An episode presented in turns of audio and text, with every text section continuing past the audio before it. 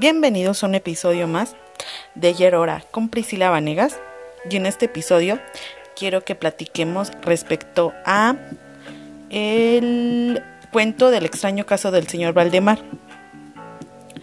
Este cuento, o no sé, historia de terror, ya la había visto hace muchos, muchos, bueno, no tantos años, pero sí ya sabía más o menos de qué era lo que trataba. Encontré el pedacito de este, de este cuento de terror en, pues ya saben, en uno de esos grupos donde te comparten PDFs. Y después, este, me encontré un, el relato en YouTube. Está súper padre porque es como en aquellos, este, telenovelas de, de terror de antes, porque se escuchan los pasos, los quejidos de la gente, este, los pasos, eh, cómo grita el señor Valdemar a la hora de que lo atacan. Eh, si no ha leído esta historia, es súper...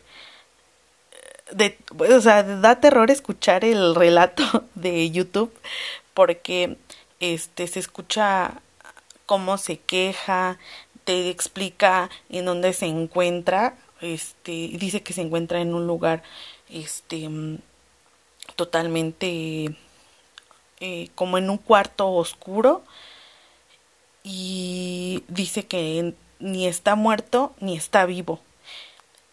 Y, y, este experimento fue por un, un, creo que un psicoanalista o un señor que estaba experimentando, que era un doctor, que lo mete como a una onda este de trance a la al momento que ya se va a morir.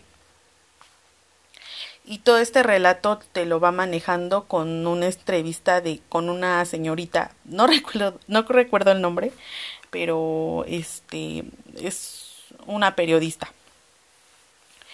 El chiste es que eh, al principio ella no está como que muy convencida, de alguna manera siente el, el doctor, el psicoanalista, que se va a sentir engañada la, la reportera por el, aquel relato de, de miedo que le va que le va a relatar, ¿no? Porque estuvieron ahí una enfermera y dos doctores que tampoco ya no me recuerdo cómo se llaman en, el, en el cuento y este y le dice que le hace unos pases este de imán. Y con esto es, es como lo va este metiendo en un trance junto con los movimientos de las manos y dice que ya cuando empieza a ver el trance se queda callado y le dice que si está dormido y es cuando se escucha el quejido así de ah". entonces eh, dice que se le comienza a hacer negruzca la lengua y que se ve como como tintinea la lengua cuando quiere hablar entonces este me parece que creo que llega un momento que también ya se empieza a, a pudrir el, el, señor Valdemar, pero sigue vivo, o sea, de alguna manera sigue vivo. Y creo que como que lo mata. Entonces, ¿con qué quiero llegar a esto de este libro? Es que me mega viajó, porque hace tiempo vi una, este, una serie que se llama OA y es de de esos trances o de esas revelaciones que te dan a, así estuviste a punto de la muerte. Digo, a lo mejor y es puro choro o no sé cómo lo quieran decir, o sea, a lo mejor y eso no pasa, pero es algo que a mí me llama la atención y de verdad, eh, de alguna manera, me viaja mucho estos, este tipo de temas.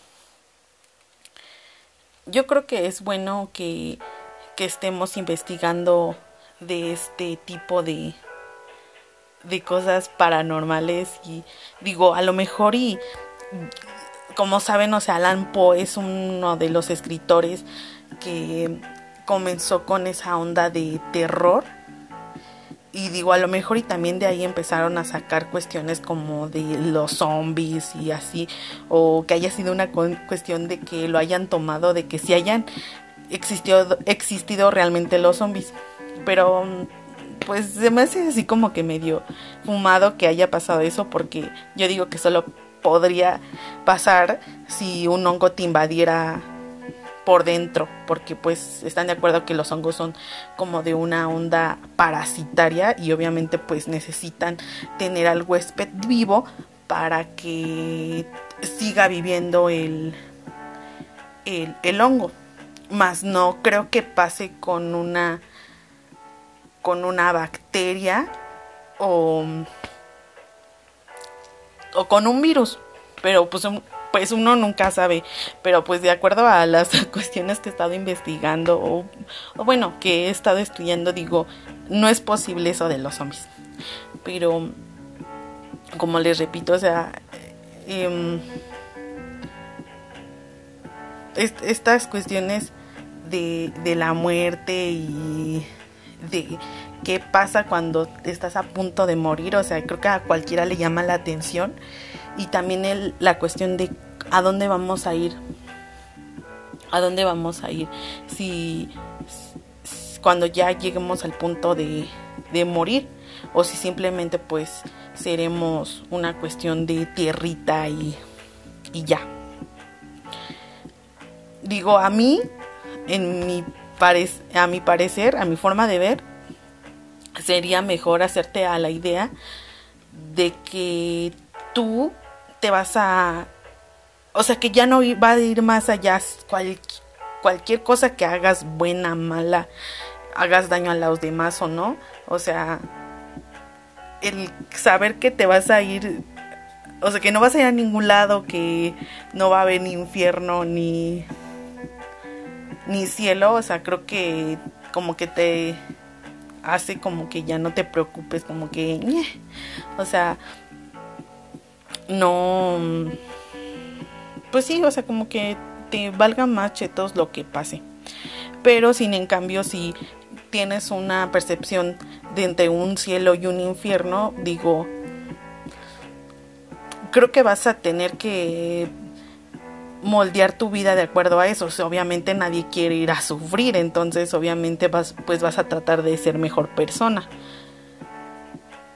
yo es lo que opino, digo, a lo mejor y es una mamilada, pero esos temas como lo que lo que le pasó al en el cuento al señor Valdemar, digo, está está cañón porque imagínense que hagan una prueba de esas con ustedes y de repente pum, ya te quedaste en el limbo de tu cerebro, o sea, que que tu alma se haya quedado ahí, pues qué horror, o sea, porque al final de cuentas pues ya no vas a poder sentir no sé, o sea, te vas a sentir solo. Eh, obviamente nadie va a querer estar contigo siendo que estás ahí muriéndote y tu cuerpo medio pudriéndose. digo, al final del, del cuento este, yo digo que pues de alguna manera la alma se quedó dentro de del lugar donde pues donde hizo su deceso, ¿no? porque pues creo que en el cuerpo, ahora que recuerdo, pues no se, no se quedó ahí.